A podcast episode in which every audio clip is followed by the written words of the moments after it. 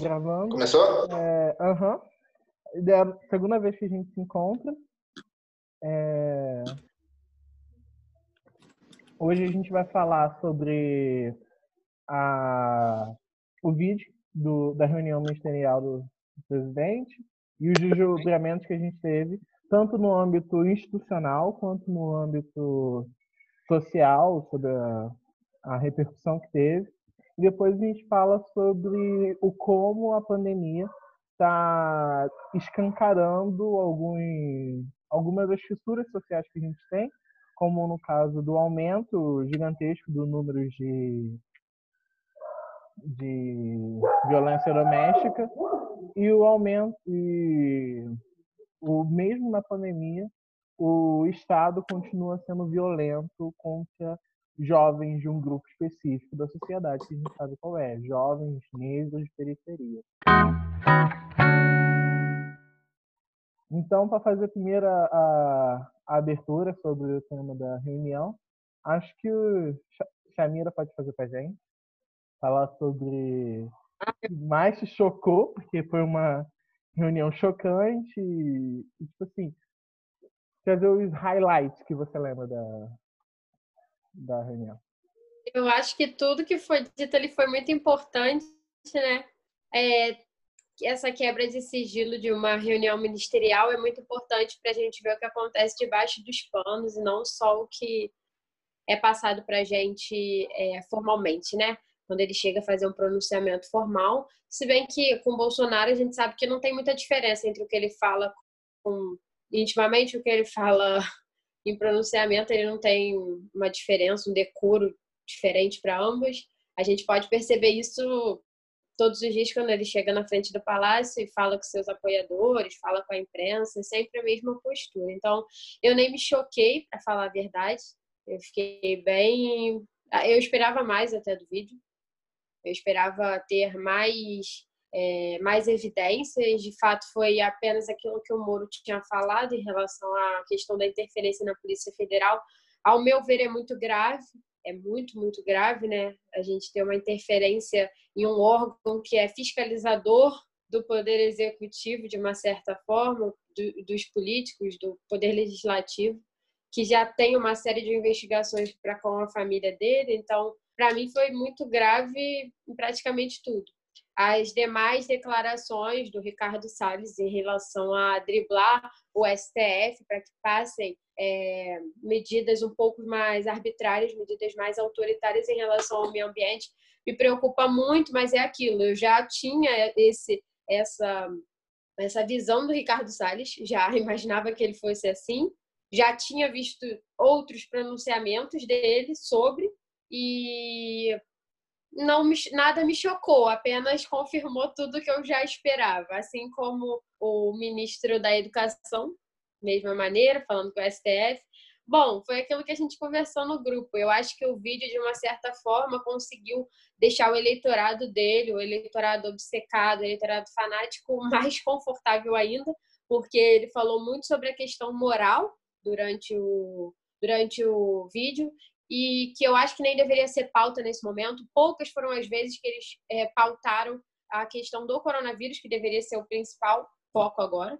Foram poucas, raríssimas vezes. Eu, eu vi quase que o vídeo todo na íntegra, as partes que foram possíveis, né, que foram liberadas, porque algumas foram é, censuradas pelo STF. Então, tudo que eu tive acesso, pouquíssimas é, vertentes ali, pouquíssimos assuntos tinham alguma ligação com o nosso atual momento. Então, me chocou muito esse posicionamento. A falta de plano por parte do governo de uma, de uma organização na gestão para chegar ao fim, para chegar a atenuar essa crise. Não tem. A gente já, já repara isso de fora, mas vendo então de dentro é pior ainda, né? Porque você vê um ministro do meio ambiente que nesse momento talvez era para estar é, focado em fortalecer a preservação ambiental, porque por ser um momento de foco no coronavírus, acaba sendo negligenciadas as demais reportagens, como ele mesmo falou, e ele não, ele está aproveitando esse momento justamente para prejudicar tudo aquilo que a gente já sabe. Eu não vou falar tudo que eu tenho para falar, senão eu vou ficar sem o que falar dos demais, mas podem complementar aí o que vocês acharem importante.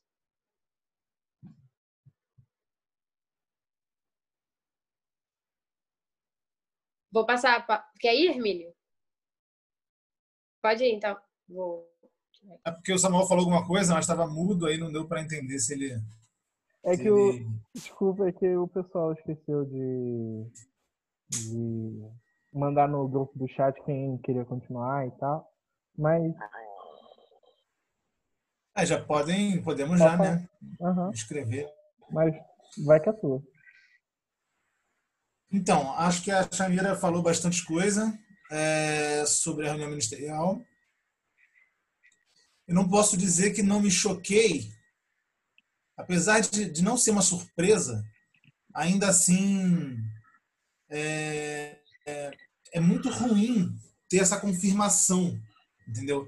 Eu não sei se eu, prefira, eu, se eu preferia que fosse uma, uma reunião de grandes vilões, no sentido mais, mais cartunesco possível, né? Deles realmente, tirando, tirando o Salles, que fez literalmente que um vilão de história em quadrinho faria, né? Vamos aproveitar que está todo mundo olhando para outro lado e vamos aprovar o que a gente não aprovaria se não tivesse todo mundo olhando para outro lado, entendeu? É uma coisa muito maquiavélica, um perdão ao príncipe, coitado, que não tem culpa da fama que levou. Mas, mas não tem outra palavra, né? É, é cruel mesmo, é uma, é de, é de uma crueldade sem tamanho. Porque você vê a Damares fazer o discurso que ela fez, não é surpresa, é até coerente. Mais que você possa discordar do discurso dela, ela está dentro do, do tá dentro do, da pauta dela, dentro do discurso dela, dentro da zona de conforto dela. É inter... Uma coisa que eu achei interessante que foi pouco falada é a questão do, eu não lembro qual foi o ministro que falou sobre cassinos, jogos de azar e tudo mais que seria uma boa, porque iria aumentar o turismo. Acho que foi até o turismo, não tenho certeza. E aí ela já, já tem uma, uma, uma resistência. Então, assim, essas pautas é, contraditórias também vão se apresentar dentro do governo do Bolsonaro, né? E ele vai ter que rebolar para para administrar isso, assim como em, em, em administrações passadas também, ah, no governo Lula, por exemplo, houve a questão porquê, do porquê não do avanço de pautas como legalização do aborto, de drogas e tudo mais, porque ele precisava agradar ao lado evangélico que o apoiava durante muito tempo, durante a campanha e durante as eleições, enfim. Esse descolamento ele foi bem depois, já próximo ao golpe, né? ao golpe institucional, vamos chamar assim, para agradar a todos, é, o, mais, o máximo possível. É, enfim, então, e o Weintraub nenhuma surpresa, né? É um lavista lunático. É, para mim, foi quem saiu mais derrotado dessa, dessa, dessa reunião ministerial, da divulgação dessa reunião ministerial, foi o Weintraub, seguido de pertinho pelo, pelo Ricardo Salles e ainda completando o pódio o próprio juiz Sérgio Moro, que mostrou mais uma vez para a gente que não sabe muito o que é uma prova. Né? É, tem uma certa deficiência para entender o, o, significado da numa prova, né? E isso não não não se apresentou, né? É, não digo nem infelizmente nem infelizmente porque é o que tem dito por aí, né? Acho que foi a Prioli, não sei, a Gabriela Prioli que falou que o vídeo só serviu para enfatizar o que quem já não gostava do Bolsonaro tem mais motivos para não gostar e quem gostava tem mais motivos para gostar. Então o vídeo acirra ainda mais a polarização, apesar de é, termos essa impressão de que a base bolsonarista não diminui pelas pesquisas. Eu tive vendo os dados demográficos da pesquisa da CNT e vou só concluir aqui nessa parte, depois eu, é, eu sigo adiante para não, não ficar muito extenso.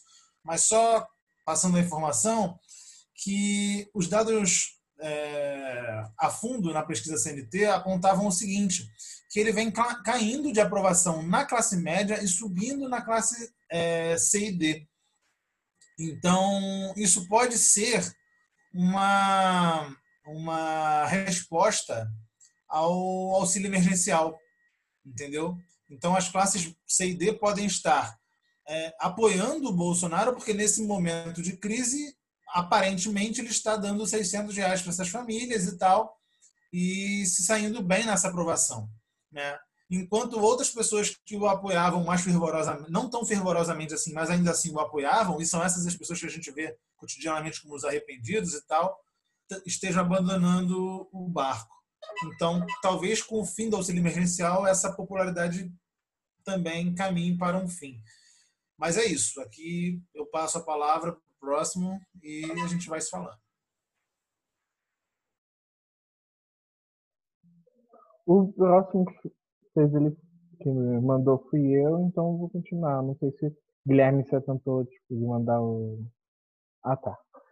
Então, eu vou contar aqui meu tempo e então, o, se não me engano, a Chamira falou que o mais grave, assim, foi de fato o que o Moro tinha apontado, que é, mostrava ali um claro, uma clara interferência do Jair Bolsonaro na Polícia Federal, porque demonstra claramente que ele não entende como funciona a organização da segurança, porque ele fala da Polícia Federal como se ele estivesse falando de qualquer outro órgão de regulamentação do governo, que ele pode, por exemplo, ele quer tratar o, a Polícia Federal como ele trata o IBAMA, colocando quem ele quiser para não cumprir a sua função. E, tipo assim, ele não pode fazer isso. Mas, além disso, tem outras coisas que eu estava lendo que podem ser entendido como crimes. Como, por exemplo, na fala do Salles, eu li, mas não sei se é, é muito, muito certo, que ele pode ser enquadrado como desvio de função. Que a função do, do Ministério do Meio Ambiente é proteger o meio ambiente e ele não estava não tá lá para e, e o que ele fala de de deixar mais fácil para que faça algumas coisas e tal, poderia ser entendido como desvio de função do que um ministro do meio ambiente deveria fazer. Não sei se não sei se isso é uma tese forte. Alô? Olá, recadinho do editor. Nessa parte eu caio da chamada, então eu perco o comecinho da fala da Chamira, mas a maior parte eu consegui pegar. Então, logo mais eu concluo meu pensamento. A gente fala muito sobre isso. E é muito preocupante ver uma postura de tentar driblar o STF, que é, inclusive o STF chega a julgar os casos que são os mais graves possíveis dentro das MPs, dentro dos projetos de lei, que seria a MP 910, que há pouco tempo foi apresentada, que é um absurdo, que é uma tentativa de fazer o povo brasileiro de idiota mesmo.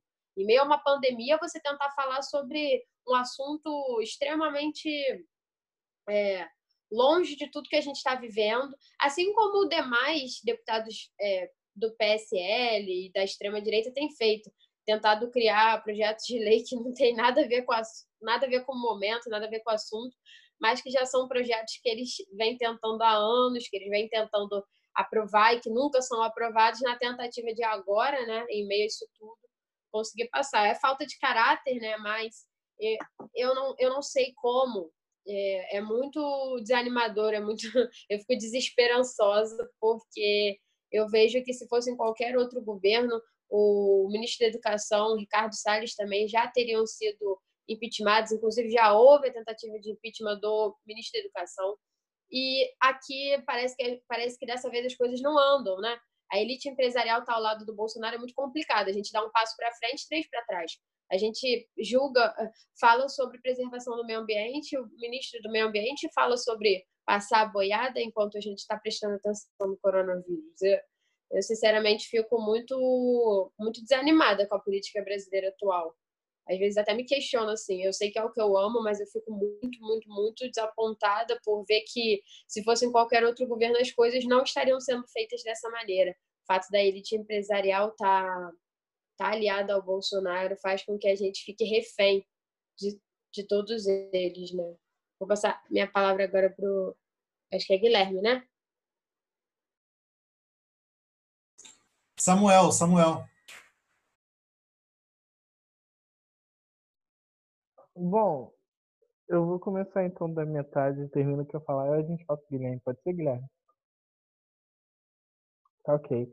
Então, eu estava falando do, do Salles, e também outra coisa que até o Hermino falou, que, dá, que, que a gente tem, que a pesquisa mostra que ele está caindo entre a classe média, subindo entre a população mais pobre por causa da, da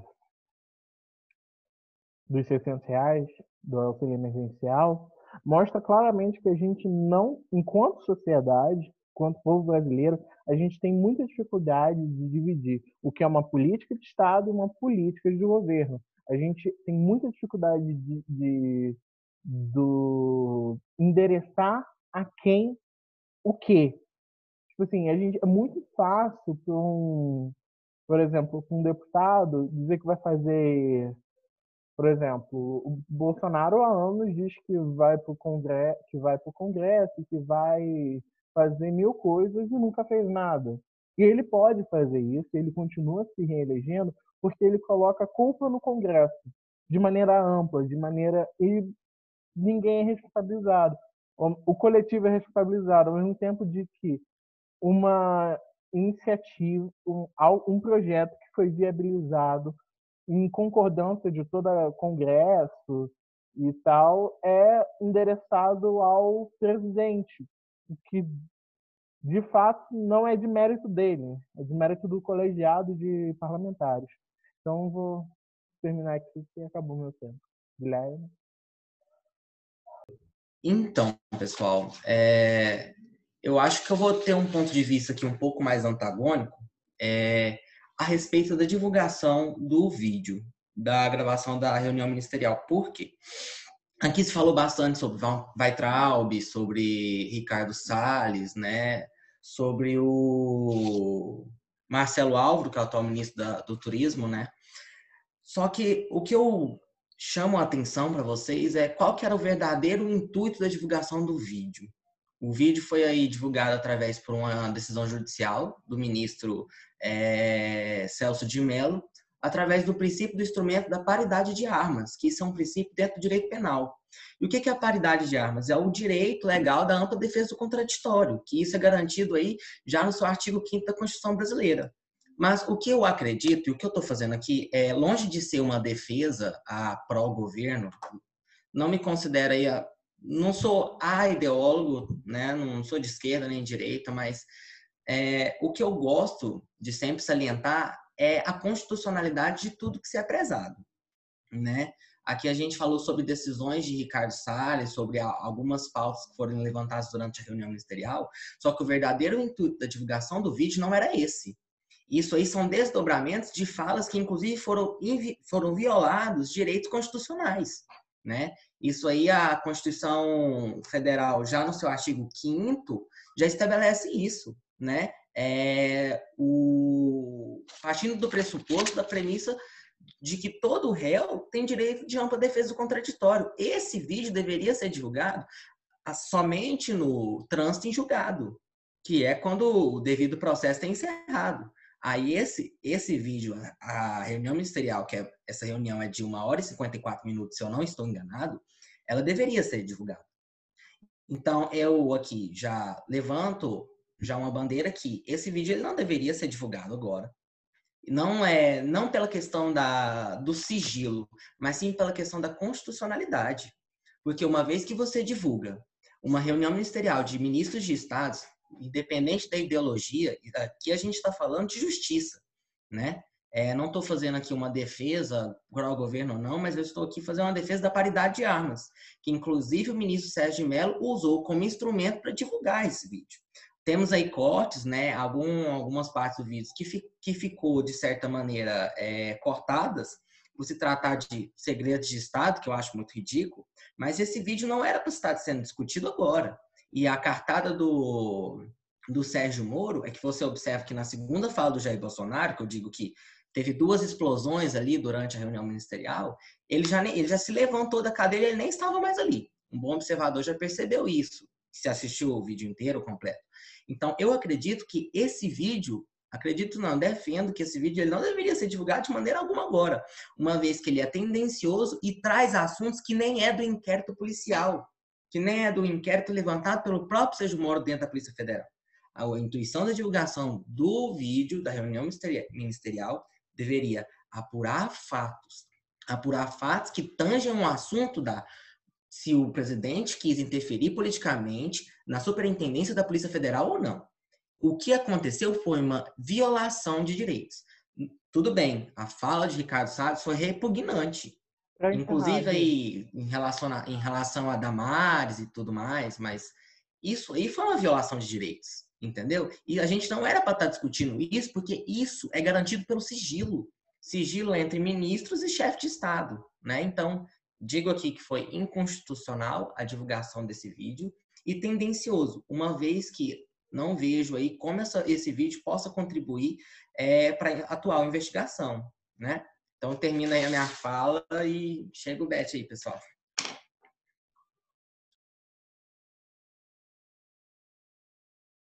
Chamira, quem é a fala agora? Hermínio? Eu tô com um pouco de dificuldade de entender, porque parece que os números estão se juntando. É, eu vou tentar só esclarecer. É o seguinte: o Samuel era fala 1, e ah. aí ele caiu. Aí partiu para essa fala da Chamira, que foi a 2, voltou para do Samuel, que era 1, foi a, sala, a fala foi... do Guilherme 3, agora é a minha, que é a 4. Ah, eu tá. mandei o número errado porque, como eu saí, caí da chamada, eu perdi o, em que número estava. Tá, em seguida, em seguida teremos a fala do Vitor e depois a Chamira novamente, correto? Isso. Ok? É porque como o Samuel caiu, ele não sabia onde ele estava na fila ali, mas quando você caiu, a gente combinou que você voltaria em seguida da Chamira. Para terminar a sua fala. Tá? Então, é, bom, é, eu, eu, eu poderia até emendar num gancho com a fala do Guilherme, porque é, porque eu acho um assunto interessante, acho realmente um, levantar uma, uma questão importante, apesar de não enxergar da mesma forma, né? Não vejo, não vejo essa violação do direito ao contraditório com, com a divulgação do vídeo. Talvez você possa até apresentar outros argumentos em relação à não divulgação do vídeo é, e achar ele parcial, achar a divulgação do vídeo parcial não enxergo esse impacto também, tanto que a gente está tá falando aqui sobre isso e, e, sobre esse vídeo não, não causar esse impacto, mas deixarei isso para uma próxima fala e volto nesse ponto em breve. Porque eu ainda quero me voltar na, no ponto do Ricardo Salles que eu acho importante. Talvez de todos os, os novos assuntos que surgiram a partir da divulgação desse vídeo, a divulgação do a fala do Ricardo Salles para mim ela é a mais ela é a mais nociva, tá? no sentido de dele ser o mais, digamos assim, mais preparado para estar ali. É um cara que poderia estar ocupando um cargo em qualquer outro governo é, de direita ou até mesmo de esquerda, não passando pano para o PT, que também super já aceitou gente parecida em outros momentos. Então, acho importante enquanto análise de um do que um político é capaz de fazer para avançar com os interesses escusos que eles carregam, porque na verdade é isso na prática. São eles defendendo interesses outros que não os interesses sociais dentro da dentro de um ministério.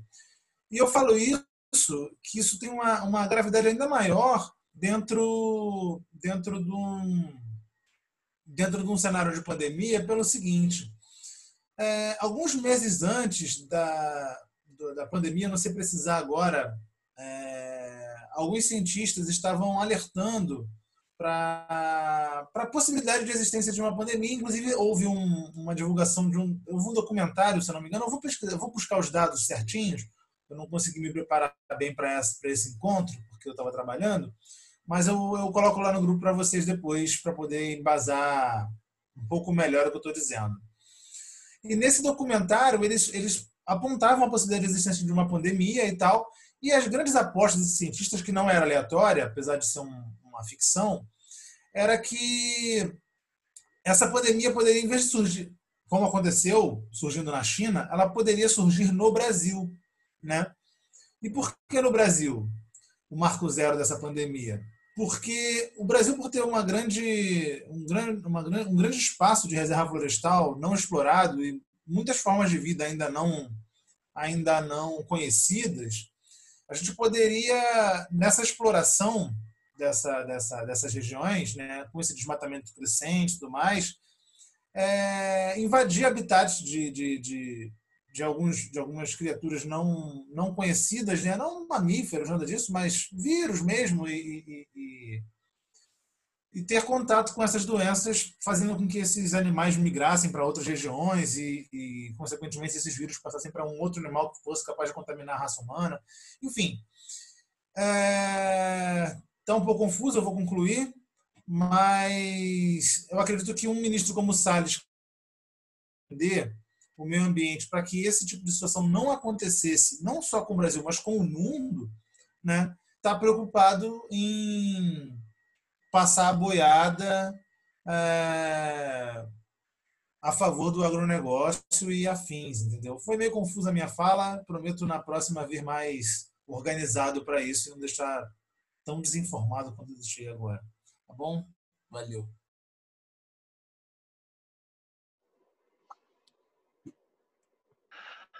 Oi, tudo bem? É, tá todo mundo me ouvindo? Tá tranquilo aí para me ouvir? É, vamos lá, né? Vamos conversar um pouquinho sobre esse assunto que é trágico pra caramba, né? A divulgação do vídeo. Eu concordo em algumas partes, assim, com o Guilherme, o Guilherme falou. Assim, é, o vídeo tinha um, um, um intuito e foi deturpado um pouco, mas acho que isso não tira o quão terrível algumas falas foram ditas ali, entendeu? Mesmo que sim, foi uma quebra, mas mesmo assim, algumas falas ali fogem completamente do escopo, né? Pelo menos para mim, e, e, tem que ser mencionadas, tem que ser mencionadas. É, o Van Traub, para mim, é um, eu levo a primeira bola dele, um dos piores ministros da história, né, da educação. E olha que sim, o Brasil nunca teve um, nunca vi um ministro incrível de educação no Brasil, mas o Antabe conseguiu levar o, o, lá para baixo, né, o piso, né. O, e o Bolsonaro também, como eles conseguem constantemente bater, é, violar é, a democracia, como eles, a constitucionalidade, a constituição e a democracia para eles é um, um mero pedaço de pano que pode ser rasgado a hora que eles quiserem. Eles se dependesse deles, os ministros do Supremo Tribunal Federal seriam presos, se dependesse deles, os deputados federais seriam presos. Como assim? O Bolsonaro consegue flertar, flertar com uma ditadura de uma maneira tão romântica. Entendeu? E ele não consegue ver isso como um erro. Eu, tem um, um momento da, do, do vídeo, né, que eu, eu, não lembro bem, que ele fala que do impeachment e que ele tem o controle das Forças Armadas, o cara veio me impeachment. Entende? Como ele consegue. Ele não chega impeachment e processo legal de uma forma presidencialista, ele não consegue enxergar o que ele viveu a vida inteira, né? Porque ele foi um parlamentar a vida inteira. Então ele viveu disso, do serviço público, da Constituição, da democracia, a vida inteira. Ele não enxerga isso com nenhum tipo de respeito e critério. Para ele é, é, um plano, entendeu? Então, se é contra a minha vontade, então não existe justiça. A Polícia Federal é uma ferramenta para mim. É, a Força Armada é uma ferramenta para mim, usar minha força e, e meus desejos serem cumpridos. E se de alguma porventura isso começar a virar contra mim, eu posso quebrar isso, entendeu? Então, ele é, me assusta. Eu, eu não acho que a gente vai entrar numa, numa crise é, não acho que o Brasil vai entrar nessa crise, mas assusta um pouco como eles levam é, o, a Constituição tão é algo tão superficial para eles, entende? E eu vou levantar uma bola aqui, claro que quem quiser pegar e falar um pouquinho sobre isso é, para falar, mas sobre o que o, o Henrique falou, né? O Hermílio falou sobre a popularidade do Bolsonaro está ligada ao auxílio emergencial, né? Então tem muita gente que não tinha nada, ou pessoas que tinham pouco, que ganharam auxílio emergencial e ligam isso ao governo, né? E apoiam ele, entendeu? E, cara, não foi só o Bolsonaro que faz isso, né? É, a gente tem isso constantemente acontecendo nas políticas públicas brasileiras. E como combater isso, né? A gente tem um apoio disso generalizado do PT, porque o PT foi um dos, partidos que mais usou, é, levou para a população Bolsa Família, o Minha Casa Minha Vida, que são programas é, importantes, eu entendo, mas o quanto o brasileiro está ligado a esse tipo de programa, o quanto isso impressiona a gente e liga a, nossa conexão com a política sobre isso e como as pessoas ficam apaixonadas por ganhar coisas que são migalhas, eles podiam ganhar muito mais, mas ganham migalhas, e essas migalhas fazem eles apoiarem incondicionalmente um partido, entendeu? Tem até o, o Paulo Guedes querendo estender um pouquinho agora o auxílio, mais de 200 reais, e eu não sei o quanto isso é, isso é bom, eu concordo com o aumento do auxílio para mais duas parcelas de 200 reais, mas o quanto isso é para manter uma base apoiando o governo também, né? Pode ser também, né? É, e a última fala, né, que eu vou falar aqui, pelo menos nessa, nessa primeira fala minha, é sobre o quanto o Bolsonaro é uma bomba de fumaça, entende? Eu vou terminar rapidinho. Porque. tá, então eu falo depois. Tá bom. Obrigado. Pode terminar, concluir a ideia.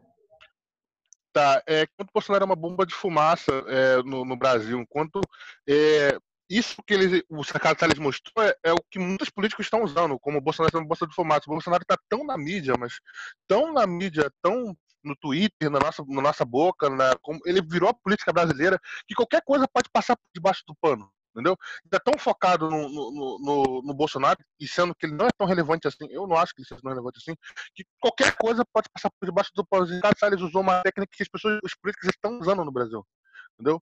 Até, até saiu agora o quanto alguns. O, o nosso governador comprou um monte de aparelho superfaturado.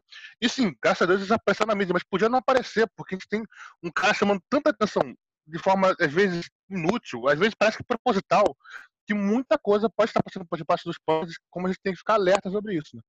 Um alerta, um pedido de alerta que a gente tem que fazer sobre tudo que está acontecendo. Obrigado.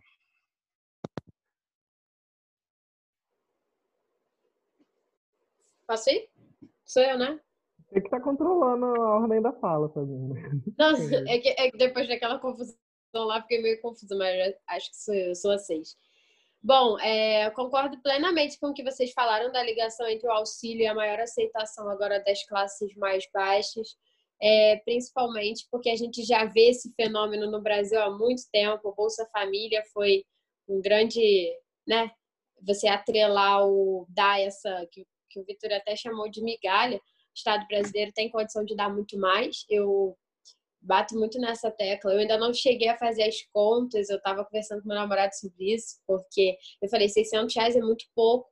O Brasil teria condição, sim, de dar um pouquinho a mais. Não estou falando de chegar a dar um, um salário mínimo, que provavelmente seria até possível caso houvesse uma, uma gestão um pouco diferente, um plano para essa crise, né? Que a gente não está vendo um planejamento. Tanto que hoje o ministro, o ex-ministro Tais, é, hoje não, ontem ele foi na Globo News e ele falou justamente sobre isso. Eu não pude concordar com o Bolsonaro porque ele estava gastando dinheiro com algo que a gente não tem comprovação científica de que funciona de fato, que é a cloroquina. E quando você deposita todas as suas esperanças, as suas fichas, o seu dinheiro em algo que você não tem certeza que funciona, depois falta dinheiro para as outras coisas, para as coisas essenciais, que são os EPIs, né? Que são as, os respiradores, que, são, que agora estão muito mais caros, que são mais macas, que são UTIs aéreas para levar o pessoal no Amazonas. Então, assim, vai faltar o essencial porque o Bolsonaro bate na tecla da cloroquina. E o Tais falou muito sobre isso na entrevista, e isso ficou na minha cabeça até em relação ao auxílio, porque talvez é, a gente sabe que em estado de emergência, estado de sítio, enfim, nesses, nessas medidas excepcionais, quando acontecem, não há uma, uma pré-definição de onde vai se gastar o dinheiro com cada coisa, né? Por mais que o Brasil tenha um teto de gastos, não há uma, uma definição é, feita antes de quanto vai se gastar em cada medida. Então, por exemplo, agora esse dinheiro que foi investido na cloroquina poderia estar sendo utilizado até mesmo para aumentar o auxílio emergencial.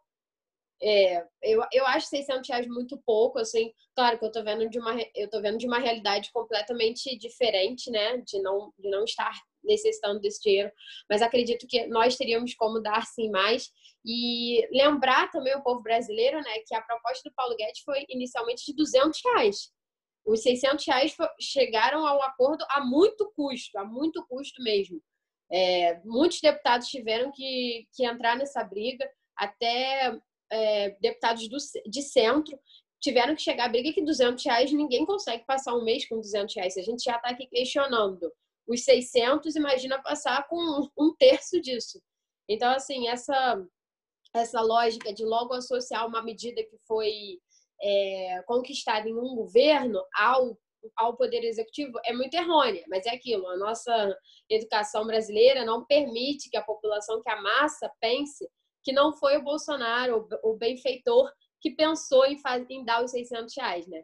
A gente que é que é a elite pensante do país, que é quem detém os meios da intelectualidade, que sabe como funciona o processo legislativo brasileiro, que sabe como é a funcionalidade pública e a administração pública por um todo, sabe que o Bolsonaro jamais iria partir da vontade dele e do Paulo Guedes, que foi o que aconteceu, ele propôs 200 reais, de dar 600 reais, né? Que não é nem dar, ele não está dando nada, ele está simplesmente o Estado está aí para isso, né? Durante uma crise, ele tem que garantir que a população mais vulnerável seja assistida. Isso é, isso é o básico para mim. Caso não, não sei por que há, Estado. E própria, o próprio questionamento por parte do, da ala bolsonarista, por parte dos apoiadores do Bolsonaro na época, dizendo que o auxílio emergencial seria um incentivo às pessoas a quererem ficar cada vez mais tempo em casa. E hoje a gente já vê o discurso mudando, dizendo que esse auxílio é maravilhoso e as pessoas se iludindo, achando que o Bolsonaro está sendo esse benfeitor. Essa crise, para mim, é um divisor de águas, porque eu consigo perceber cada vez mais quem é o bom gestor e quem é o mau gestor. Mas para quem não detém o conhecimento de processo legislativo, não entende como funciona a política brasileira e sempre atribui os feitos e os não feitos ao poder executivo, vai ligar isso ao Bolsonaro. E o quanto isso é perigoso para a gente, né? É, você já vê aí várias pessoas trazendo o movimento de que ele está reeleito, principalmente com o vídeo ministerial, tudo isso me preocupa muito. É, com certeza preocupa vocês também, porque a gente sabe que é muito difícil trabalhar e eu estou trabalhando em pré-campanha esse ano de vereadores e eu estou vendo de perto assim o quanto que as medidas federais estão afetando até mesmo na pré-campanha, o quanto está sendo difícil trabalhar em meio a isso tudo, essa falta de essa falta de um, um planejamento, uma estratégia por parte do governo federal. Mas vou parar aqui, senão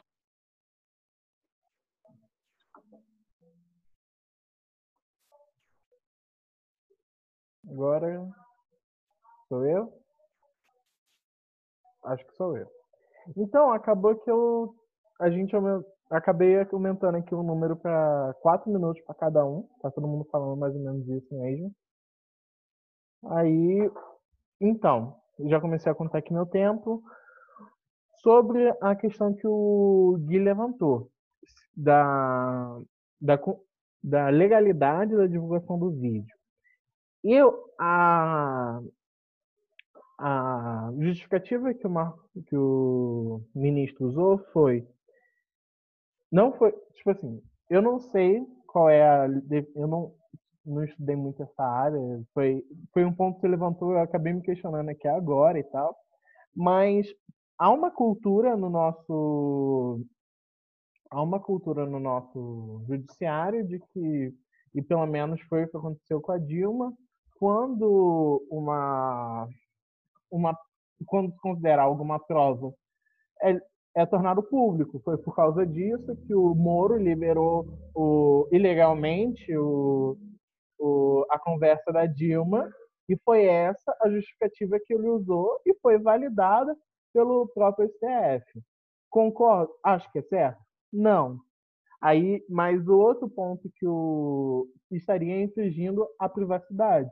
Mas outro ponto que o próprio ministro levantou é que naquele momento, uma reunião aberta para que para o corpo técnico, com dezenas de espectadores, que era o corpo técnico dos ministérios, não a definição do, do Marco Aurélio foi que não havia a expectativa de privacidade, não deveria haver a expectativa de privacidade, portanto, não era uma situação privada, diferentemente do que aconteceu com a Dilma, que foi uma ligação privada da Dilma para o seu ministro. E foi utilizado a argumentação, inclusive dentro do STF, de que por ser algo, uma conversa do presidente com o seu ministro, era algo de matéria pública, de matéria de interesse nacional. E essa parece que está sendo a justificativa para liberarem o vídeo do Bolsonaro. É matéria pública de interesse nacional. Acho válido? Olha, eu acho que é uma discussão que a gente pode levantar e eu acho que é muito problemática, mas foi a justificativa que o STF usou. Eu, pessoalmente, não tenho bagagem para discutir sobre isso. Acho que há, há em vários momentos, excessos do STF, caprichos, e para mim, a minha perspectiva é que eles queria, ele queria divulgar a parte do Vental, cometendo o que, na visão dele, foi um crime de, de ofensa à honra, né? Foi um crime de. esqueci o nome agora, mas queria mostrar que o Oriental cometeu um crime contra o STF, mas para isso ele teria que mostrar maior, uma parte maior do, da, do, do vídeo, não só a parte do Bolsonaro.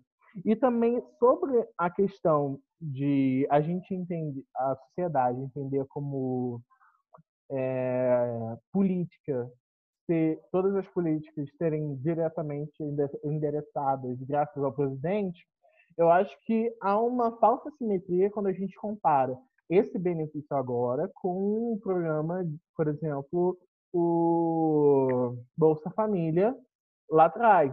Foi um, porque o Bolsa Família, diferente desse, foi um, um programa encapado pelo governo, aprovado, é, empenhado pelo governo e ampliado pelo governo. Foi uma política de governo de fato. Essa medida agora, não. Foi uma medida negociada pela oposição e quando já havia uma isso eu assisti na TV Câmara a reunião de líderes, a reunião que estava tendo só com os líderes lá, já existia, pelo que a Glaze Hoffman falou, que estava como líder do PT, e pela Fernanda Melchiona, que estava como líder do PSOL, falaram que já havia uma concordância de um salário mínimo para ser o, o, auxílio emergencial e até o final do ano. Só que aí chegou o governo e falou, eu vou vetar, o que eu posso aceita é 200 reais. Aí mudou para 600 e fechou o acordo. Ou seja, foi uma medida que partiu da oposição. E eu queria saber qual a opinião de vocês sobre as consequências do na sociedade do vídeo que foi divulgado, se isso de fato pode teve ou pode vir a ter um, alguma influência na avaliação do governo. Já acabou meu tempo e eu não sei quem fala agora. Acho que é Menina. Vamos lá. É, eu, adoro, eu adorei a, a, a levantar, levantarem o assunto do auxílio emergencial, mas eu acho que eu preciso responder o, o, Guilherme, porque eu acho que tem até mais a ver com a nossa pauta, mais a ver com, o nosso, com a nossa temática. Tá? Mas só para não, não ser cara tão focado assim, eu vou só dar uma alfinetada primeiro no, no, no Vitor, e aí depois eu volto para o Guilherme. É, eu acredito que eu acredito que o programas como Bolsa Família e o Auxílio Emergencial eles não são necessariamente eles não precisam ser é, compradores de voto.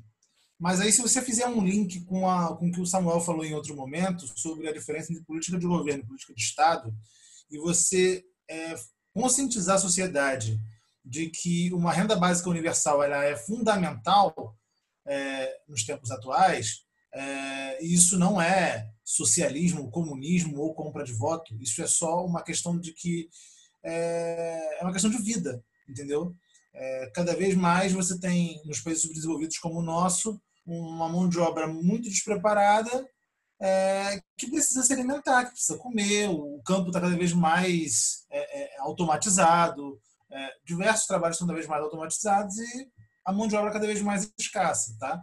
Então, acho que pode ser uma pauta futura nossa, acho que dá um programa inteiro só para discutir renda básica universal, porque é um assunto importante que não dá para falar em, em, um minuto. Tá? Então, acho que é um, uma proposta de pauta futura aí, renda básica universal, é, para a gente discutir.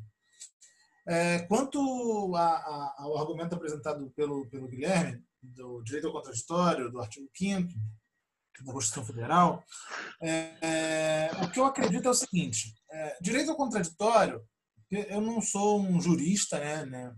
Só estudei básico da Constituição Federal, algumas leis pontualmente. Acho que é o que a gente tem aqui de, de conhecimento, a gente está mais ou menos na mesma, na mesma faixa. É, mas o que, eu, o que eu posso dizer do que eu entendo sobre isso é o seguinte: é que para ferir o direito ao contraditório do, do presidente, você teria que não permitir que eles se defendesse diante de, das acusações e diante do vídeo. É, por isso que eu disse que poderia ter outros argumentos que depõem contra a divulgação do vídeo.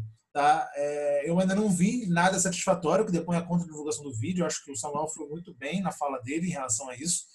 É, Para ferir o direito ao contraditório, teria que não permitir a defesa, né?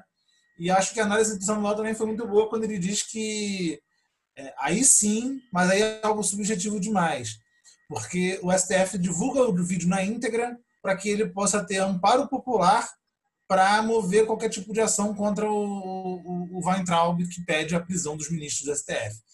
Então, assim, é, é, ele não poderia divulgar só esse trecho, porque não fazia parte do processo, então hoje divulga o vídeo todo, e aí, partindo por esse princípio, você pode chegar numa conclusão é, subjetiva de que o STF só divulgou por questões políticas.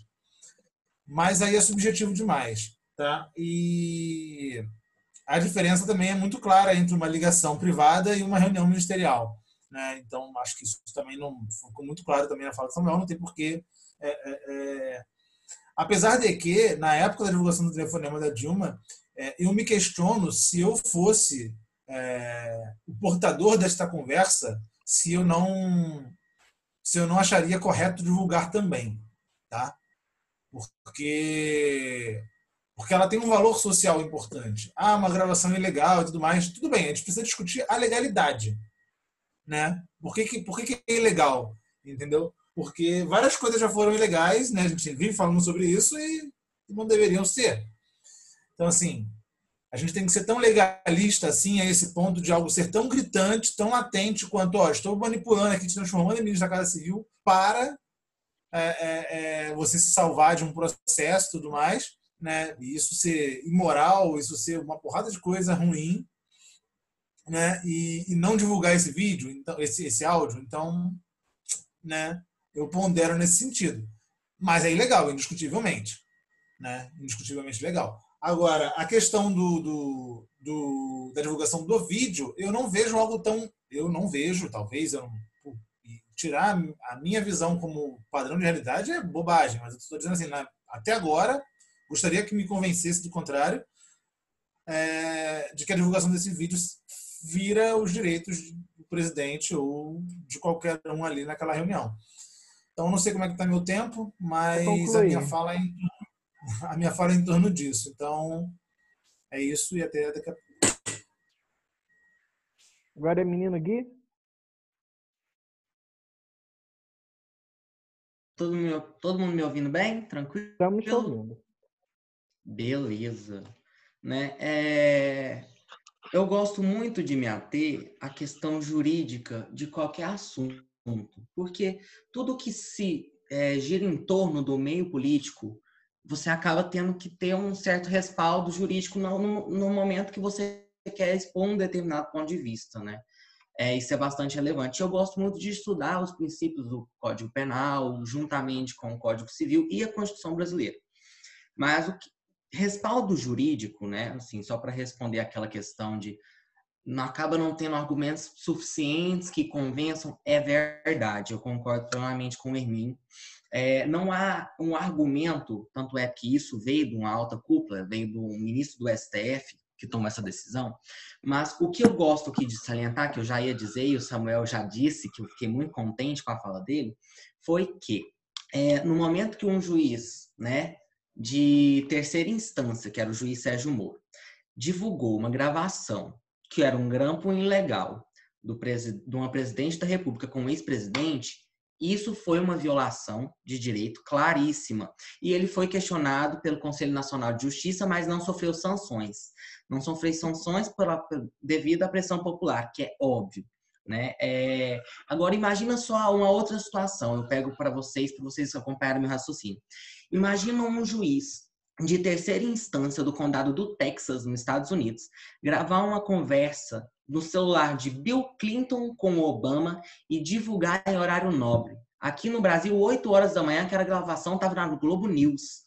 Aquilo, artigo 5 da Constituição Brasileira. Nenhuma prova é concebível de maneira ilegalmente e foi aceito. Tanto é que o Samuel diz que foi é, aprovado pelo STF, que é verdade, foi validado pelo STF, a partir do, do pressuposto que a gravação era de interesse público. Verdade. Porque uma vez que o, ministro, que o ex-presidente Lula tivesse acesso ao foro privilegiado, todos nós saberíamos que talvez a investigação não teria avançado, avançado como avançou até hoje. Mas vamos lá. A respeito do vídeo.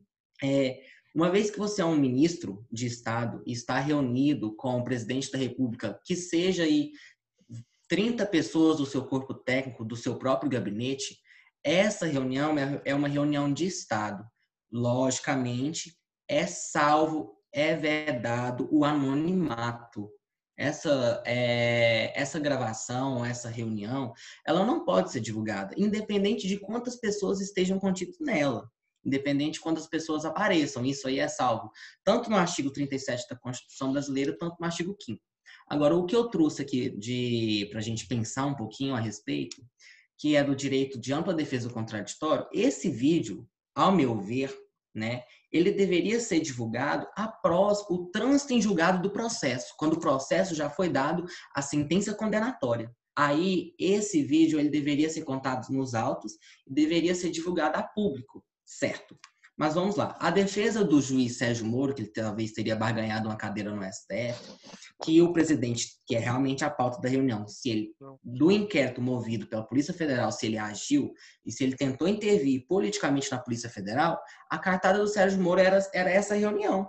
Agora, um juiz, um juiz, que era o ex-juiz Sérgio Moro, que divulgou áudios, uma gravação ilegal e usou como prova num processo que talvez aí é, tenha engavetado mais políticos do que qualquer outra operação é, criminal aqui, se tratando de crimes de colarinho branco cometidos por políticos e por aí vai, ele simplesmente usou o mesmo princípio, ele foi completamente, usou da hipocrisia, ele foi hipócrita do começo ao fim, a partir do momento que ele pede a que divulga um vídeo de uma reunião ministerial. Não que discordo, é, as falas da ministra Damares são repugnantes, as falas do Weintraub são repugnantes, e inclusive aí foi falar de abortos e questões ambientais que são repugnantes, mas são assuntos que a gente nem era para estar tá sabendo se não fosse, se não fosse é, a, inviolabilidade dos direitos daquela, dos ministros que estavam naquela reunião é vedado sim o anonimato, é garantido o anonimato da reunião. E o sigilo. Então, eu nunca vi a primeira vez dentro de uma investigação, de um inquérito vindo da Polícia Federal Brasileira, você está divulgando provas. Isso não existe. O motivo de haver um inquérito é simplesmente manter o sigilo. Agora, dizer que não há, talvez aí, está justificando as decisões do juiz Sérgio, é, Sérgio de Mello com beleza. Com a sua, com a divulgação do vídeo, cara, simplesmente isso aí é tendencioso, porque existe uma fala muito famosa que uma vez que a política entra nos tribunais, a justiça sai pela porta. Então, acredito que houve uma mistura é, dos pontos de vista, houve o se Bolsonaro cometeu crimes de prevaricação ou improbidade, é esse o verdadeiro motivo, é esse o verdadeiro motivo do inquérito. E essa divulgação do vídeo da reunião ministerial foi sim uma plena injustiça inviável, foi assim um foi quebra de direitos constitucionais, quebra de direitos fundamentais garantidos pelo artigo 37 da Constituição Brasileira e pelo artigo 5 É isso aí, galera. Menino Vitor, e vamos fazer, já batemos nosso horário, vamos fazer o seguinte, Vamos fechar aqui. Enquanto o Vitor fala, quem quiser falar, pode mandar. Acho que o Ivo só está nos escutando. E agora quem fala é o. Posso interromper só um instantinho, Samuel? Fazer uma sugestão? Porque eles têm uma segunda pauta que foi muito sugerida pelas meninas e tal, e elas hoje, só a Chamira, veio. Então, eu acho que, assim, principalmente a pauta sobre violência doméstica, acho que seria importante a gente ter um quórum feminino um pouco maior. É, não sei se vocês estão de acordo, mas eu acho que seria até meio chato, assim. Lugar de fala. É, é, não só isso, como então, a Mafê que queria seria... falar sobre o assunto não está presente por, por outras questões, né? Acho que em respeito à própria Mafê também, que propôs. A... Que também propôs, exato, exato. Então eu acho que seria, que seria legal a gente adiar essa pauta para uma próxima encontro. Uhum. É importantíssimo, é fundamental, mas acho que também é importantíssimo dar o termos uma presença Todo mundo de maior. acordo? Por mim, a gente se mantém na pauta até o fim. É, eu também acho bacana. Chamira? A não ser que. Tá ok. Então tá bom.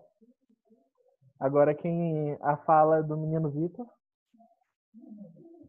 Opa, todo mundo tá me escutando? Estamos te ouvindo, Vitor. É, esse fone aqui é muito ruim, tá? Por isso que eu encho saco esse negócio de me escutar, desculpa. É, vamos lá. Eu, às vezes chega até uma certa dualidade, né, sobre esse caso, né, da divulgação e o que aconteceu antes, né? Acho que foi em 2018, não sei se foi 2018, é, acho que foi 2019, né? Do Intercept ter divulgado as, o, as coisas do Sérgio Moro, entendeu? E como as duas coisas eram inconstitucionais, eu, eu concordo com algumas palavras do Guilherme ali né, na constitucionalidade, claro que o Sérgio Moro tem casos, são casos diferentes, mas existe uma desconstitucionalidade, e o fator político às vezes prevalece sobre os fatores constitucionais, até ilegais, até pelo desconhecimento da população, né? No caso, sobre alguns casos desse, desses pontos. Então, é, como você tem, tem falas ali, tanto o Sérgio Moro cometeu alguns erros ali, tanto na, nessa, nessa Constituição. O Bolsonaro falou algumas besteiras, as pessoas têm aquilo ali e não conseguem ver constitucionalidade no fato da divulgação dos meios. Mas eu tô com o Emílio, acho que esse, esses fatos da inconstitucionalidade não me convenceram a ponto de ser constitucional por completo essa divulgação, até pelo interesse da população em saber de algumas coisas que estavam ali. É, mas eu entendo uma, as falas do Guilherme sim. Né? E até gostei de entender um pouco mais sobre isso, que eu não sabia desses, desses, desses direitos constitucionais e legais sobre o, e, foi legal aprender um pouquinho sobre isso. Vou pesquisar mais. Eu até me interessei um pouquinho sobre, sobre esse tema. Vou tentar responder um pouquinho do que o, o Emílio falou ali, do, do auxílios, né? Mas, e, e a Samira também falou. Não vou tentar não leve nada para o lado pessoal, só vou fazer algumas provocações aqui, levantar algumas questões, mas assim, sem espero não pisar no calo de ninguém, tá, gente? Não, não é minha intenção só pisar, né? É que Vou tentar até vamos lado um pouquinho mais matemático, se alguém não entender, eu depois eu explico de forma melhor. Só que quando a gente está numa crise, né, a gente tem é, uma, uma cara baixa no, no, na demanda sobre, algum, sobre alguns produtos, né? Então, a oferta, ela salienta essa clara baixa da demanda. É, essa, essa oferta, ela claramente ah, salienta essa baixa da demanda, né, derivada, e a gente entra num, num ponto de deflação, que eu já te expliquei isso um pouquinho.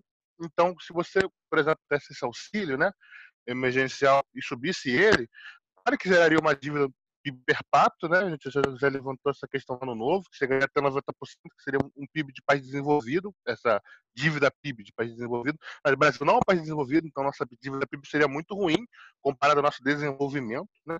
Mas você teria uma deflação que supriria a inflação causada pelo auxílio emergencial, que não aconteceu no Bolsa Família, entendeu? Nem do Minha Casa Minha Vida. E sim, o Brasil sofreu crises inflacionárias muito grandes por causa disso. Então, é, você só aumentar o, o, o auxílio, assim, é, jogando assim, só aumentar os auxílios, não funciona, né? Primeiro. Segundo, a, a, a proposta feita pelo prêmio Nobel que ganhou, salientando a importância dessa, dessa renda base para a população, ela via muito com muito mais, bom, mais bons olhos a saída das pessoas desse auxílio, entende? Então, a importância não é você entrar, é você sair, é você conseguir entrar no auxílio, ser auxiliado, conseguir, com isso, é, ser um mercado e depois sair do auxílio, entendeu? E com tendo é, ganhando um pouco mais de, de, qualidade de vida e sair do auxílio, entendeu? E não esse auxílio aumentar, porque se esse auxílio aumenta muito, se, a dependência do Bolsa Família ele aumenta muito, se, as pessoas que estão dentro dele aumentam muito, ele começa a ser um peso inflacionário no país entendeu? Você começa a ter um decréscimo da, da qualidade das pessoas que pagam sobre esse auxílio, né? Porque o governo não paga nada, é um, é um giro de impostos, então você começa a ter um auxílio. Então o auxílio é importante, o importante é, é o auxílio é importante, né? Mas o mais importante ainda é você ter um caminho muito claro de quem está dentro dele conseguir é, subir uma escada a ponto de conseguir sair dele, né? E, e galgar sei lá, é, salários maiores, entendeu? Então, eu acho que a gente se preocupa muito com assistencialismo, mas se preocupa um pouco com assistência educacional e, e assistência trabalhista que devia acontecer é, com auxílio, né? Hum, isso é um ponto que eu queria levantar, né? E, mas concordo com então. ele, ele é importante, né? Vou encerrar rapidinho. É, ele é importante, mas tem esse ponto também, entendeu? Mais importante seria se as pessoas conseguissem sair desse auxílio e ganharem cada vez mais, né? E conseguirem viver é, viver melhor ainda por conta própria. Só isso mesmo. Agora, quem tem a fala sou eu, Joe. Então, começando meu tempo aqui, eu queria entender melhor, e acho que eu não sei se eu entendi, a provocação do Hermínio sobre, tipo assim, se a questão do legal desse é tão é, importante nesse ponto. E eu acho que é pelo fato de que, por exemplo, a, nesse ponto a gente tem que questionar qual o papel da justiça. Porque, no caso, para mim, o que difere, por exemplo, o caso da divulgação dos áudios da Dilma e da divulgação desse vídeo para, por exemplo, a Vaza Jato, do, do Intercept, é que na, quem divulgou dados ao meu entender, privados e, no caso da Dilma, captados de maneira ilegal, foi a própria justiça, foi o próprio Moro, diferente do, diferentemente do caso do Intercept, que tem valor jornalístico. Se fosse, na época, a Veja era muito contra, era muito combativa na questão do governo da Dilma. Se a Veja tivesse chegado nessa gravação e divulgasse, para mim, a Veja não cometeria crime. Para mim, tem valor jornalístico, ela só estaria fazendo seu papel. Quem vazou para a Veja teria que responder por... pelo crime. Quem gravou teria que responder pelo crime. No caso, é... o Moro não respondeu por crime nenhum, o que para mim, eu pensando agora, claro, eu posso estar muito errado, o que aconteceu em 2016 tem uma clara ligação do que aconteceu agora, porque abriu a possibilidade. Uma, um presidente foi a presidente foi grampeado, divulgado e ficou por isso. Deu muito mais liberdade. Se não tivesse acontecido isso lá atrás, o STF hoje teria pensado duas vezes antes de divulgar esse vídeo, na minha opinião. Então, para mim, é muito importante a questão da legalidade, porque a gente questiona o próprio papel da justiça. O que é crime? Porque o hacker de Araraquara está sendo, tá sendo, tá respondendo legalmente. O Moro não respondeu. Eu duvido que, essa, que isso venha a ser uma questão de fato no plano nacional. E em questão ao que o Vitão falou sobre a, o foco do auxílio é, do auxílio seria sair do auxílio, para mim essa é a perspectiva de todas as de todas as de todos os projetos sociais. Seja todo projeto social tem nasce para reparar uma desigualdade e que para em algum ponto no futuro ela seja é, não mais necessária. Para mim, é o claro ponto das cotas. As cotas estão aí para organizar uma desigualdade que existe e que, em certo ponto na nossa sociedade, ela não vai ser mais necessária. E, para mim, esse é o papel do auxílio emergencial: é para quem ajudar quem não tem, quem não, quem, para quem passa fome, quem não tem alternativa. Porque quem tem alternativa não tem direito ao auxílio para mim, em, em, todos os pontos, to, a maioria dos projetos sociais, sejam aqui de, da, do, do, campo progressista, independente de direita e esquerda, mas de um campo que se preocupa com as desigualdades, é, o, é se preocupar com a consequência que é a, a obsolescência do próprio programa. Vai chegar um ponto na nossa sociedade, claro, se o programa de cotas continuar e robusto como ele é hoje, ou até melhorando sua eficácia, vai chegar um ponto em que o, o, a política de cotas vai ser, vai, vai ser superado, vai ser obsoleto, não vai ser necessário. E para mim é diferente, claro, tem suas diferenças do que é um projeto de renda básica, porque tratam de coisas diferentes, mas a preocupação do, do, de uma renda básica é não haver a miséria e, man, e manutenção da vida. Para mim, é, é, é, esse é o ponto. Não se trata sobre a, ser na, a manutenção de uma de uma base eleitoral. Se trata da manutenção da vida. E, claro, a, a, a, a intenção, a ideia é de que, em algum ponto, ele seja superado. Essa é a minha opinião e acabou meu tempo. Agora quem fala é o menino Hermínio. Bom, é, queria dizer que é muito ruim falar depois do Samuel, porque ele fala tudo. Brincadeira. Algumas coisas eu concordo, outras não, inclusive com o Samuel. Acho legal. Acho que a renda básica universal ela precisa ser cada vez mais uma pauta para um, um próximo programa nosso.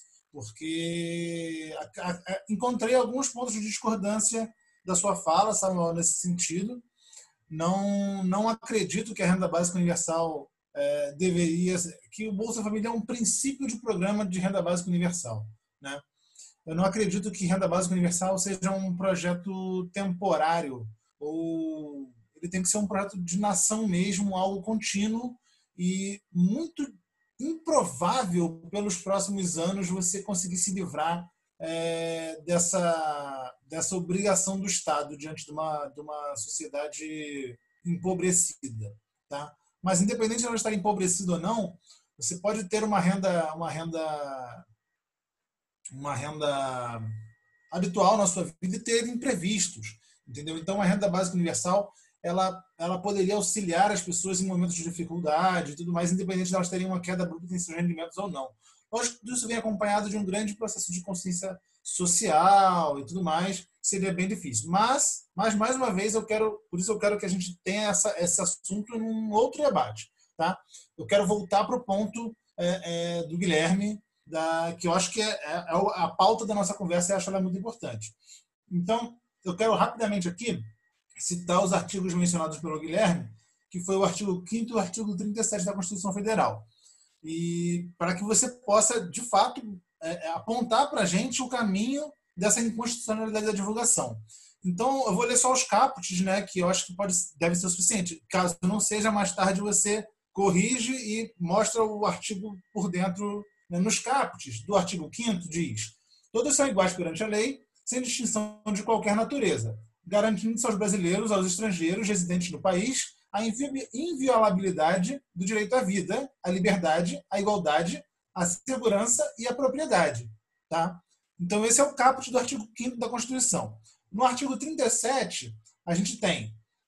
Esse eu ainda acho mais interessante, porque eu acho que ele vai na contramão do que defendeu o Guilherme. Ele diz: a administração pública direta e indireta de qualquer dos poderes da União, dos Estados, do Distrito Federal e dos municípios obedecerá aos princípios da legalidade, impessoalidade, moralidade, publicidade e eficiência. E também ao seguinte, e aí vem o restante da. da, da encerra-se o caput.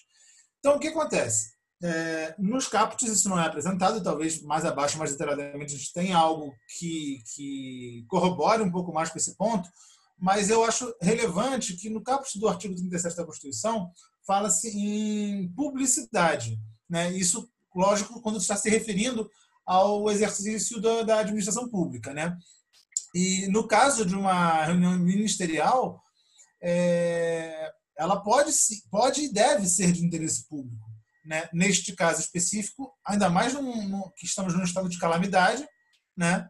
num estado de emergência pública e tudo isso, todas essas reuniões, elas se tornam reuniões de interesse público.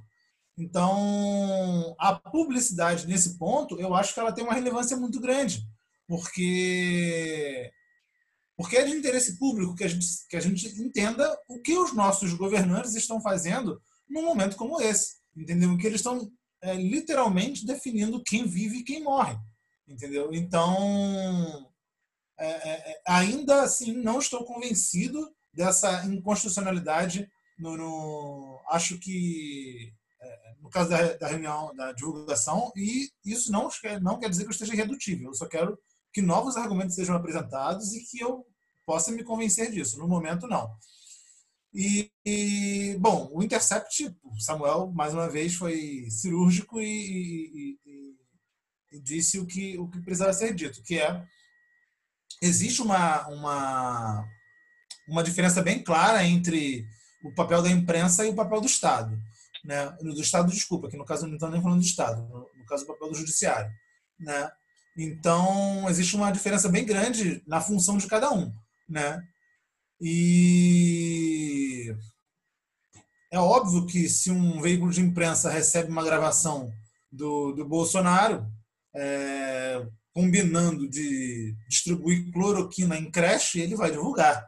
Agora, é, um ministro não deveria fazer o mesmo. Estou encerrando já.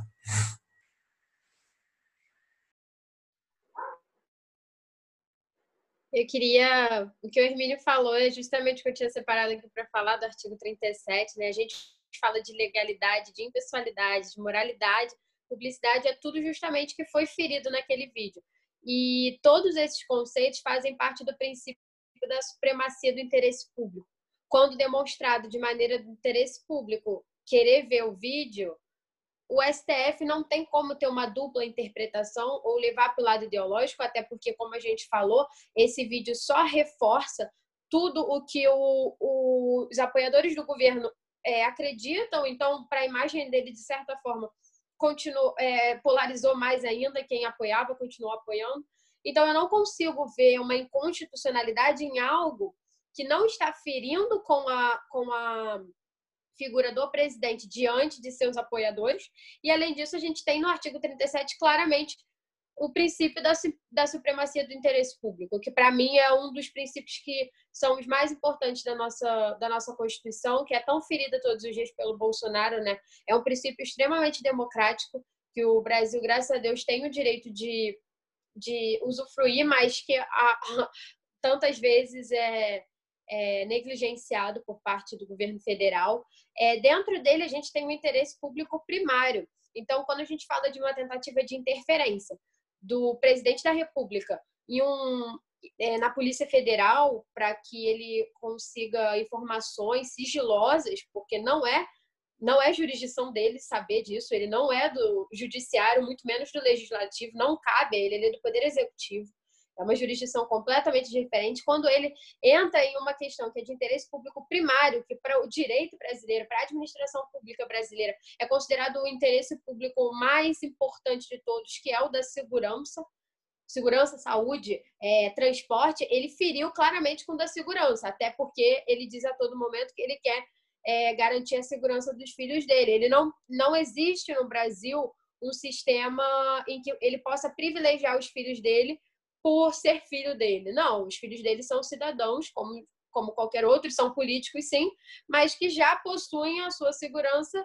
é, provida pelo Estado de maneira diferenciada, por todo, todo a periculosidade envolvida no processo, mas que o Bolsonaro feriu claramente com a Constituição, então eu não consigo ver assim como o Hermínio uma inconstitucionalidade em liberar o vídeo. Para mim, é, o próprio fato do vídeo não ser algo tão tão ruim para a imagem dele, para os apoiadores, já mostra que o vídeo não teve uma tentativa de derrubar o governo de uma certa forma, porque só só reforçou tudo que quem apoia ele acredita. Então, para a gente ficou muito claro quem é o Bolsonaro, mas dificilmente alguém se surpreendeu de uma maneira é, de uma maneira absurda. Todo mundo já imaginava tudo que havia sido dito, até porque as falas já haviam sido publicadas, a Globo já havia colocado a própria fala da interferência na Polícia Federal. E eu também não consigo ver uma inconstitucionalidade, mas eu gostaria até de conversar com um jurista para saber é, sobre isso, o que, o que os juristas estão pensando. Porque quando o Bolsonaro trouxe o Moro para ser, ser o ministro da Segurança Pública, é, é, todos os juristas ao, ao redor do mundo acharam isso um absurdo. Porque como que um homem que foi um, uma ferramenta extremamente importante para a eleição de um candidato durante o processo da operação da Lava Jato, vai ser convocado para ser um ministro de Estado, onde a gente tem a livre, a livre nomeação. Isso é um absurdo. Todos os juristas ao redor do mundo que apoiaram a Lava Jato falaram que naquele momento o Moro é, estava é, tirando toda a impessoalidade que ele havia assumido durante a Operação Lava Jato, ele se mostrava completamente é, parcial e eu, é, minha opinião, assim, eu tenho estudado bastante sobre a Operação Lava Jato, os desdobramentos dela, e fica muito óbvio, muito evidente que a eleição do Bolsonaro foi extremamente ligada a essa operação e a tudo que se desdobrou dela. Então, para mim, a impessoalidade do Moro nesse quesito não foi inconstitucional. Acho que a gente pode até chamar algum convidado dessas palestras que a gente pretende fazer para falar mais sobre isso. Gostaria muito de me aprofundar. Mas é isso, vou encerrar. Agora é o menino Gui. É a última fala. E depois a gente faz a conclusão, que é. Beleza. Que a gente vai. Vamos lá. Né? Vai ficar até difícil dobrar o Hermínio, a Samira e o, o Samuel, mas assim, vamos lá. De início, eu não tô com a intenção de convencer, né? Porque o que eu acho isso aqui é mais uma conversa do que um debate, né? Então, o que eu trouxe aqui é somente um outro ponto de vista para a gente levar em consideração, porque a partir do momento que há uma divulgação de um vídeo de uma reunião ministerial vinda do STF, né?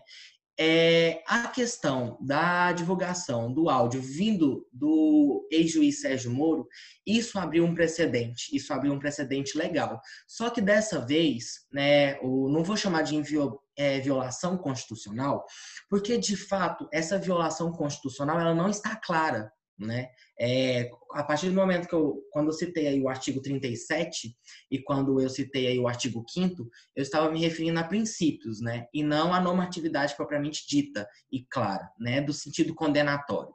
É, então aí, é, a dizer que a partir do momento que o juiz Sérgio Moro, o ex-juiz Sérgio Moro, divulgou esses áudios e ele foi absolvido pelo Conselho Nacional de Justiça e não sofreu sanções, é, a magistratura dele não foi caçada de maneira alguma, isso abriu um precedente. Só que dessa vez, quem cometeu isso não foi um juiz de terceira instância, foi um juiz da alta cúpula judicial.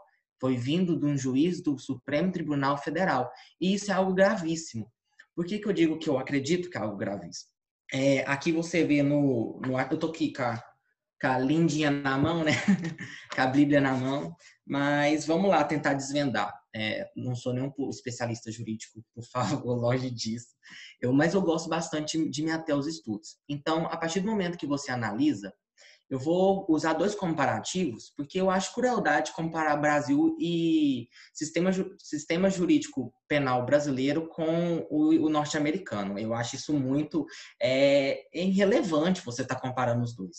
Mas Nossa, eu vou procurar. É... Oi? Eu só zoei, o nosso é muito melhor. então eu vou tentar aqui só de é, mitigar um pouquinho. O que acontece? É, a partir do nos Estados Unidos, se você tem uma conversa, se você grava uma reunião, ela só pode ser gravada com o seu consentimento. E outra, ela só pode ser divulgada com o seu consentimento. Já que no Brasil não é muito bem dessa maneira, não é assim que a banda toca, né? É, vamos lá. O que, que eu acho que houve aí uma uma quebra de direitos. É, é sim de direito público, é sim de, de publicidade, é de interesse público, sim. Toda a reunião, toda. Né? Aí foi divulgado uma hora e 54 minutos de reunião ministerial e toda ela, todo, todo o conteúdo vigente nessa, nessa reunião é de interesse público, sim. O que eu estou defendendo é o seguinte: ela deve ser divulgada após o trânsito em julgado do processo.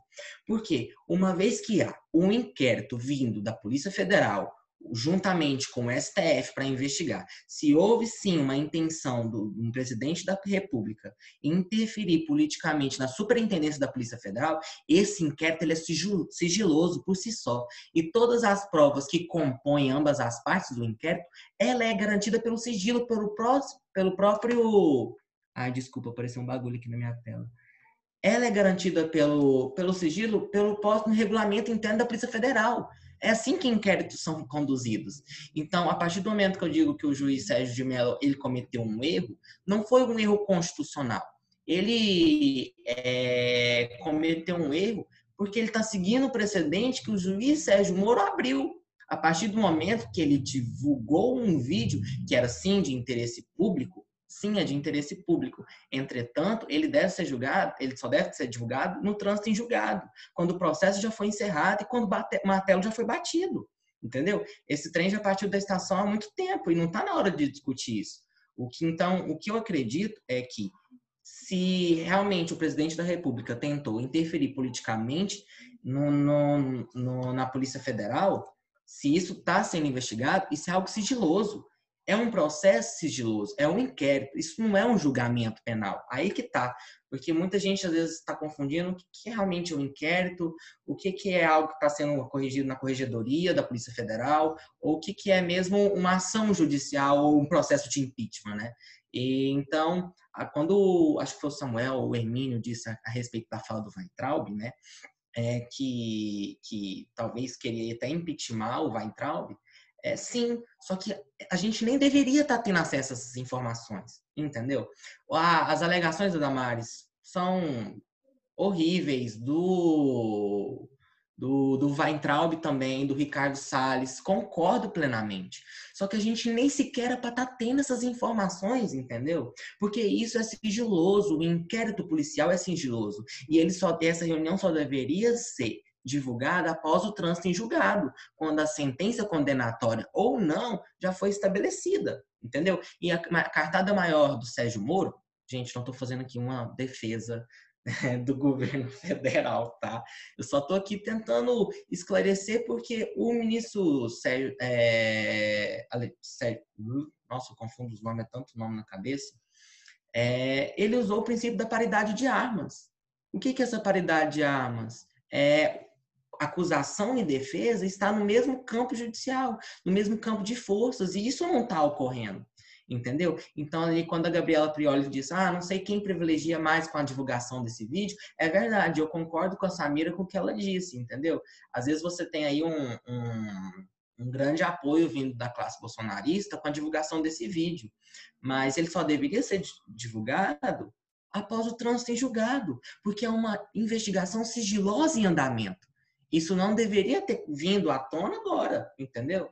Só apenas que, ah, sim, houve essa intenção de interferir politicamente na superintendência da Polícia Federal, ok. Mas ainda não está em trânsito em julgado, o processo ainda está correndo, entendeu? Aí que está a questão. Então, quando eu digo artigo 37 da Constituição Brasileira, eu digo simplesmente da publicidade. Porque aí se trata de publicidade. O que, que é de interesse público? Sim, é de interesse público tudo que está dito na reunião, ok, mas divulgar depois que o processo foi terminado, depois que o inquérito foi fechado, entendeu? E isso é visto em lei, né? Aí eu não concordo de nenhuma fala que o Weitraub disse, inclusive com o Paulo Guedes, o diretor da Caixa ali ressaltou algumas coisas, mas pessoal, a gente está aí contribuindo com um precedente que é ilegal. Não, às vezes o que eu percebo é que beleza, você quer aí condenar alguém que você sabe que é culpado, que está errado. E não interessa. Beleza, vou concluir o raciocínio. E às vezes não interessa se eu rasgo a Constituição ou o Código Penal nesse processo. Entendeu? Na Constituição brasileira diz inocente até que se prove o contrário. E não culpado até que se prove o contrário. Entendeu? Então, tem que ter uma igualdade de forças. E divulgar esse vídeo agora, isso vai, isso é inconstitucional, isso vai contra o regimento interno da Polícia Federal, porque é um inquérito, o um inquérito é sigiloso. A gente não está em trânsito em julgado ainda. E eu acho que seria bastante a gente, às vezes, chamar um jurista aí para a gente estar tá conversando mais sobre esse assunto. É só para a gente ter um, responder um pouco a fala do Hermínio, acho que foi a Samira também, e do Samuel, né? Não quis tentar convencer vocês, não, longe disso. Mas só para a gente trazer um outro gancho que eu acho isso importante, porque o que a gente está fazendo aqui é uma dialética, é, um, é, um, é uma troca de informações, né? Não é, não é bem um debate. Então, eu acho isso extremamente relevante. Quando você traz o, o juridiquês para conversa, a coisa fica um pouco mais abstrata mesmo, e é normal, porque, cara, Constituição essa coisa é enorme. Não é fácil de mitigar e destrinchar tudo que está aqui dentro. E é isso aí, galera. Beleza?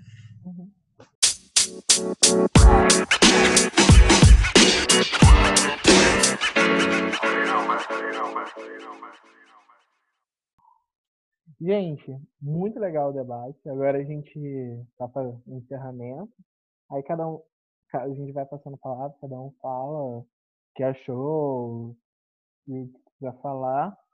E como da última vez a gente deu uma dica sobre o que fazer pra, na, na pandemia, vamos fazer o seguinte: vamos falar sobre alguma coisa que a gente viu e que achou interessante. Pessoal, eu vou ter que sair rapidinho, porque surgiu um imprevisto, eu acho que eu vou ter que sair. Então, desculpa, porque eu queria muito concluir aqui com vocês, ver o que, que o Emílio tem a dizer, e o Vitor e você, Samuel. Mas acho que é, é isso. Eu queria estar tá podendo ouvir mais vocês, né? Porque eu gosto bastante de ter o outro lado da moeda. Reunião. Só temos nós quatro aqui. Moderação, Vitor ou Guilherme? Menino Gui, já que. Vitor. Eu acho que o Vitor tá no celular. Eu acho que não. Não, qual é? Não, gente. Não. Ah, Guilherme. Eu tô no notebook. Acho que tocar essa moderação. Realmente, o, material do, do Vitor tá um pouco deficitário. Beleza. Beleza. Eu só não sei, tipo assim, pessoal. Eu não sei se eu vou pra fazenda e eu não sei se lá pega em, se a tá, internet ainda tá funcionando. A gente ela... coloca outra pessoa no celular. Exato. Beleza? Tá bom? Tá, tranquilo. Pessoal, obrigado pela oportunidade, viu? Vitor. Oi. Você? Aí você fica de moderador 1, Vitor de moderador 2, certo? Beleza. Ok, tá bom. Beleza. Então, Pessoal, obrigado pela oportunidade, obrigado mesmo e pela fala de vocês. É, eu gosto muito disso. Valeu, viu, pessoal? Vou chegar ali. Valeu. Então, conclui a sua ideia, Samuel. Vamos. Aí eu só queria falar que foi, tipo, muito legal, mais uma vez. Acho que foi muito legal. Tipo, eu acho que. Desculpa pelos cachorros de novo. Eu acho que dessa vez a gente teve até mais. É, é, não diria desentendimentos, mas incongruência de. Discordâncias, né? É, discordâncias.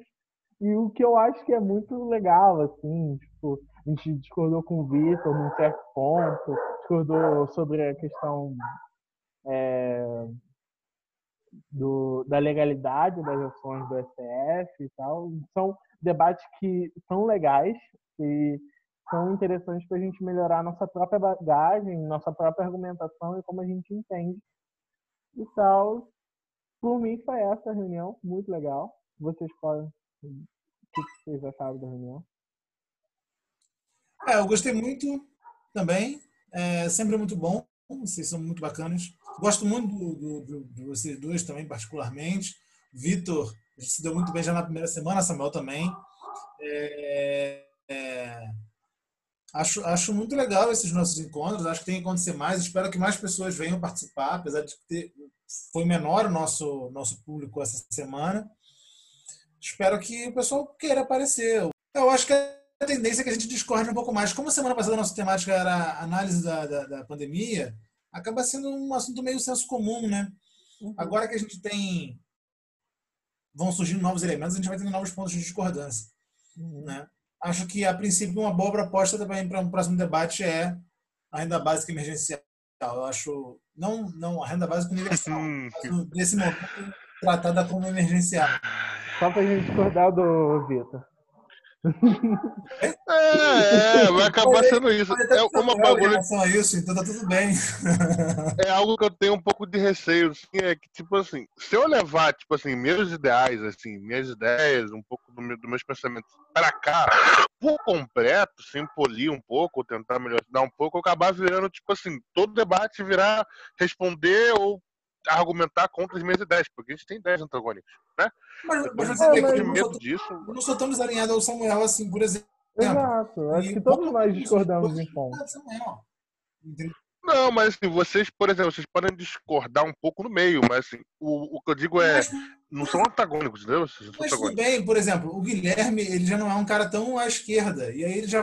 É, o Guilherme é muito mais, ele é muito mais de Ele centro, busca, né? busca ali um centro. Acaba. Nunca a gente consegue totalmente no centro, mas ele busca ali uma ponderação, um equilíbrio. Tal, acho. É, é, é, Douglas também, mas que eu acho isso que aí ele é que eu, eu- eu- também. eu queria. É, também, mas, mas não, o Douglas nunca entrou, né, aqui pra super- conversar também, né? Super liberal também. Cheio de argumentos. É. também, acho legal. Sim, porque se- só eu sendo liberal e estando aqui, e se eu falar, por exemplo, ah, tipo, por exemplo, ah, sou contra que exista o Bolsa Família, porque eu sou contra, né? Aí alguém chegar e falar, caraca, como que tá contra que existe o Bolsa Família no Brasil? Não, eu entendo como. Aí começa tipo, todo um debate, todo mundo tentar responder, entendeu? Isso eu não queria chamar tanta atenção assim pra mim, mas Honesta, você honestamente, acha que é uma boa ideia. honestamente, eu acho que você é contra porque lhe faltam informações.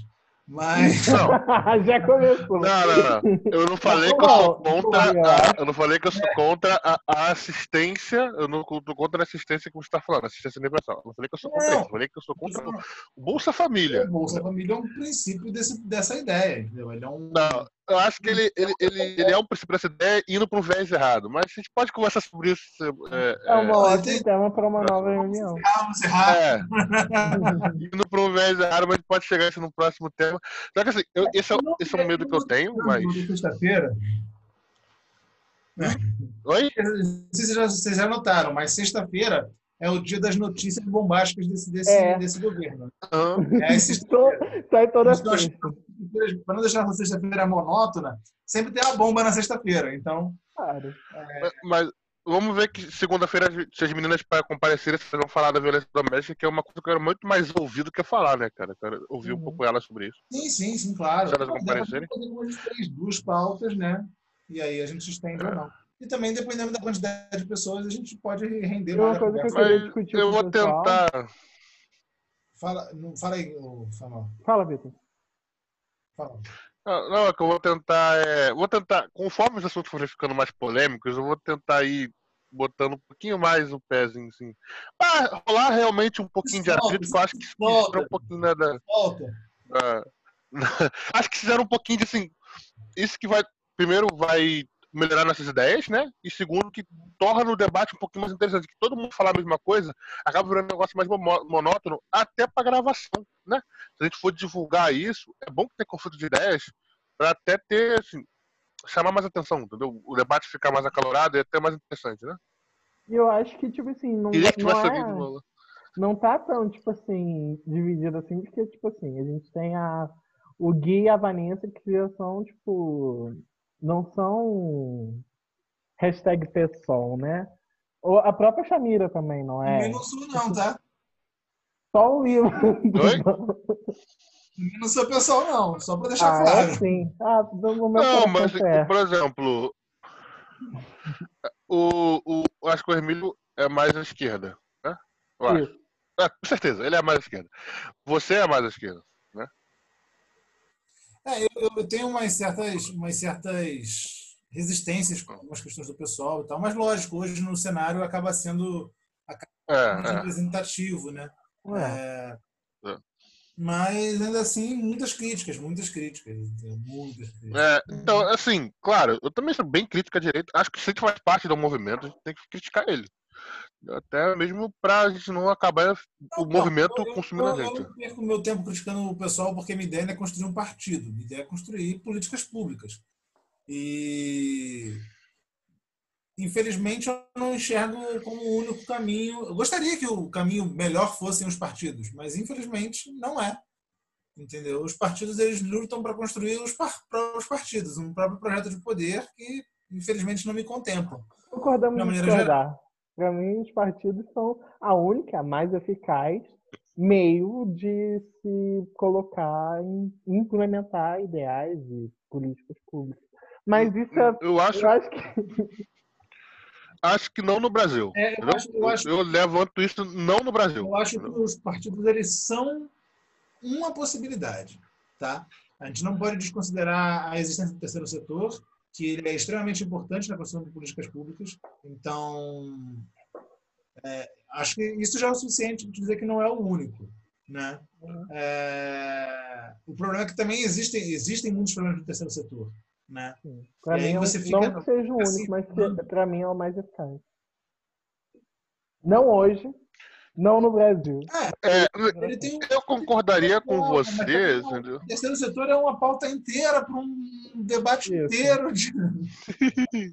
eu acho que daqui tá legal da gente encerrar a gravação, fugiu muito assim. É. acho que eu vou fechar aqui a gravação. Valeu, pessoal. Valeu. E onde para a gravação?